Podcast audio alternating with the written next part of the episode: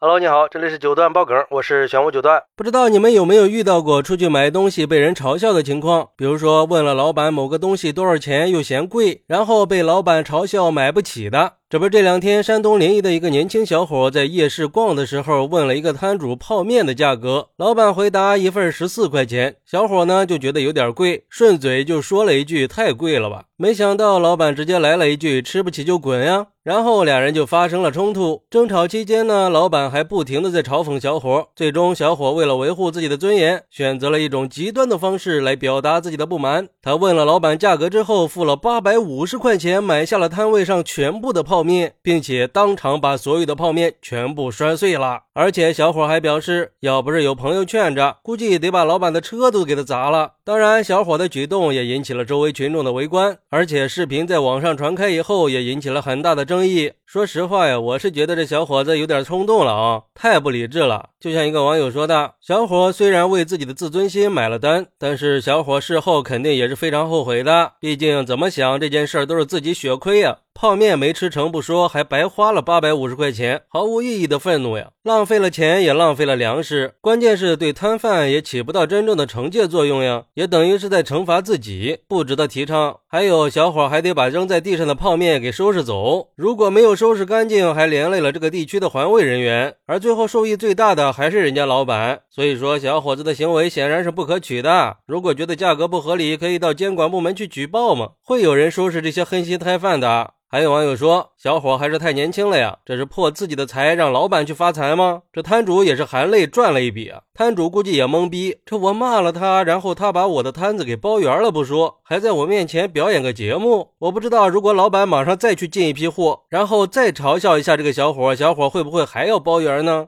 这是找到了一条好销路啊！真不知道到底是谁傻。要我说呀，应该直接买隔壁摊位的小吃，可以一边吃一边嘲笑卖泡面的没生意，这泄愤的效果才是一级棒呢！气死这老板。不过也有网友认为，这老板也是太欺负人了，哪有这样做生意的？做生意嘛，应该把格局打开。服务行业的态度不好，还干什么服务呀？做生意做的就是服务态度和耐心嘛。而且这做生意和气生财，讽刺顾客肯定不是明智之举。哪怕你委婉的说一句“我们这收费就是比较高，没办法”，我相信顾客也就不会说什么了，也不会找事儿了。人情世故还是要学的。这下好了吧？生意肯定会受影响的。当然，还有一部分人是支持小伙的，他们认为小伙是为了自己的尊严和自尊才做出这样的举动，这是在维护自己的权益和尊严。他们觉得小伙砸得好，这种没素质的摊贩就应该有人整治一下。而且小伙自己觉得出气了就可以了呀，花的是自己的钱，管别人怎么说呢？有没有妨碍到谁？哎，其实我是不太支持这种行为的。当然，我更反对这个老板的行为，不应该去嘲笑别人的消费习惯，更不应该去贬低别人的人格。不过遇到这种情况也真的是很难做，被别人侮辱嘲讽了，买也不是，不买也不是，买了吧伤钱，老板还高兴；不买吧心里又窝火，太难受。但是我还是觉得我们应该保持理智，不要因为一时的冲动做出不明智的行为啊！虽然这个老板说吃不起就滚，确实很不尊重人，很过分。可是小伙的情绪真的发泄了吗？他真的爽了吗？还赔进去了八百五十块，不利己的行为又是何必呢？很明显是得不偿失的，太容易被人挑动情绪了，一句话就被挑的冲动消费了。